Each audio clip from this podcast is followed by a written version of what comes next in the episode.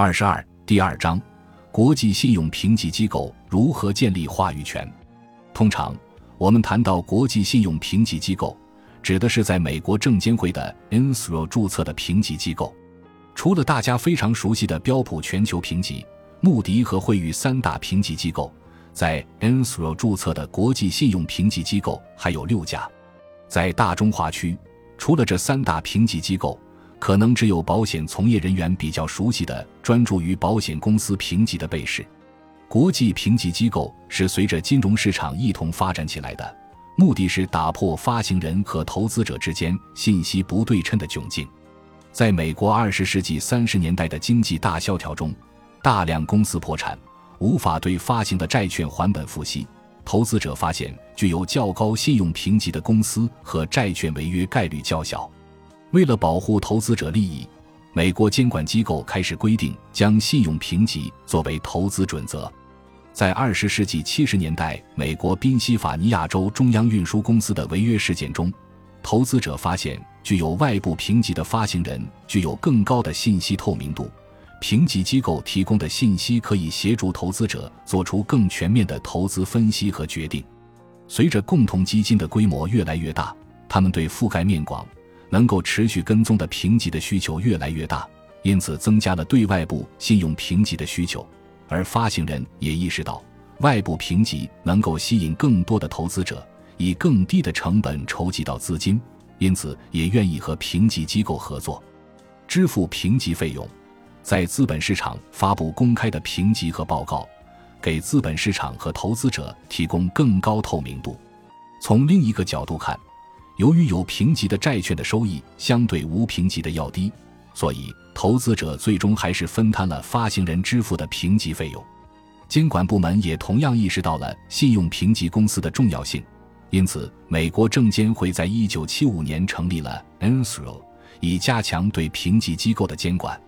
NSRO 通过向认定的评级机构发送无异议函，确认该评级机构发布的评级结果被美国投资者认可，同时还指定在某些监管指标中只认可具备 NSRO 资质的评级机构所授予的评级。例如，美国证监会十五 C 三亦允许经纪人凭借证监会指定的 NSRO 提供的信用评级来计算净资产。由于监管机构赋予了评级机构准监管权。这些评级机构得以确立在美国资本市场上的地位和作用，但是，因为当时市场上只有标普全球评级、穆迪和惠誉这三家评级机构，他们在信用评级市场又变相的形成了垄断局面。后来，美国监管机构也意识到了这个问题，特别是在次贷危机以后，意图打破垄断，鼓励更多新成立的评级机构或者国外评级机构在 e n s r o 注册并开展业务。但是，由于三大评级机构已经积累了大量的评级数据，建立了声誉机制，除了在小众的资产证券化市场，新进入市场的评级机构很难改变三大信用评级机构的垄断地位。伴随着全球经济一体化，国际资本市场快速发展，为了吸引更多国际投资者，全球各国的发行人都开始向美国学习，希望取得三大评级机构的评级。因此，三大评级机构的业务在全球也得到了快速发展。另外，在巴塞尔银行监管委员会规则下，资本协议下信用风险标准法完全依赖外部信用评级，这在国际金融市场上赋予了评级机构准监管的权利。就这样，国际三大评级机构逐渐在国际金融市场建立了话语权。二零零八年次贷危机后。国际信用评级机构处于声誉谷底，各国监管机构、投资者和其他市场参与者纷纷批判国际信用评级机构在金融危机前未能揭示信用风险。评级机构还对一些房地产抵押贷款资产证券化产品授予 Triple A 虚高评级，对金融危机的恶化产生了推波助澜的影响。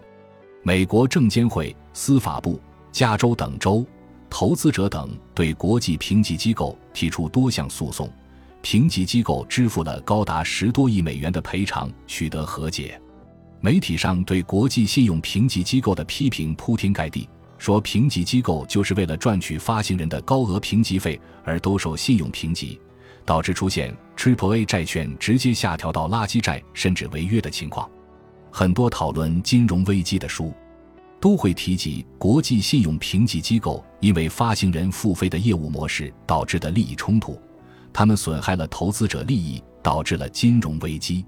美国和欧盟的监管机构因此积极讨论以投资者付费的评级。或者平台指定评级的新兴方式，取代具有原罪的发行人付费的业务模式。监管机构在努力降低对外部评级的依赖，加强推动内部评级。例如，巴塞尔银行监管委员会甚至为此大幅修订资本协议下信用风险标准法的要求，从原先依赖外部信用评级改为可选择是否使用外部信用评级。而投资者对评级心存疑虑。在这种大环境下，我们的确看到市场对于评级的需求降低了。根据 e n s r o 的最新报告，国际信用评级总数在2008年金融危机时的峰值是300多万个。过去十年中，评级总数持续下降，到2020年降至200多万个，和十年前的高峰期比较，差不多减少了一百万个，减少幅度为百分之三十。特别是很多国家的监管机构和投资者，把导致2008年金融危机的罪魁祸首，也就是资产证券化产品，当作洪水猛兽般的高风险产品，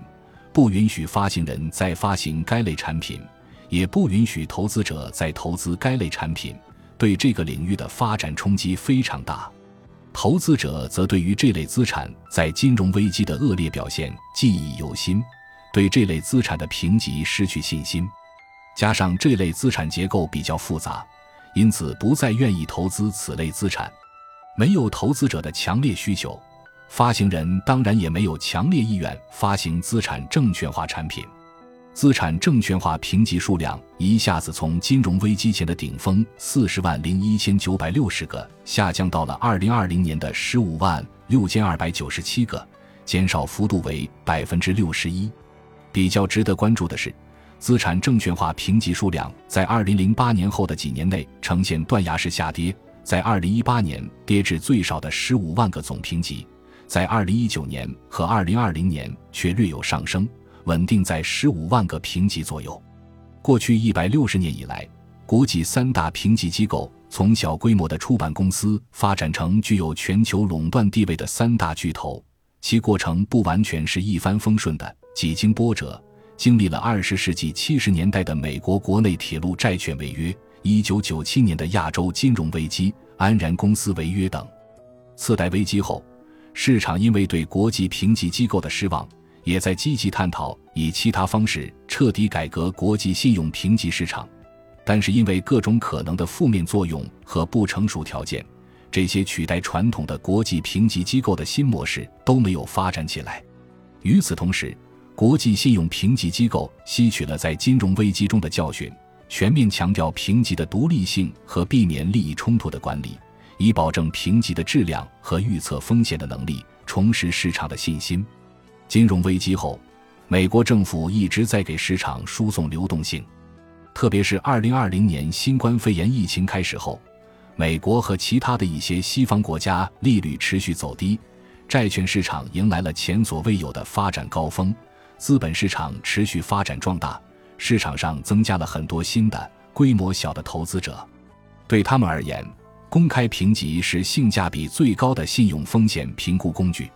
现在市场上的确新涌现出来很多新型的信用评估工具，但因为信用评级历史悠久，评级相对可靠，跨地区和跨行业可比，积累了信誉资本，所以投资者还是会首选具有多年历史的信用评级。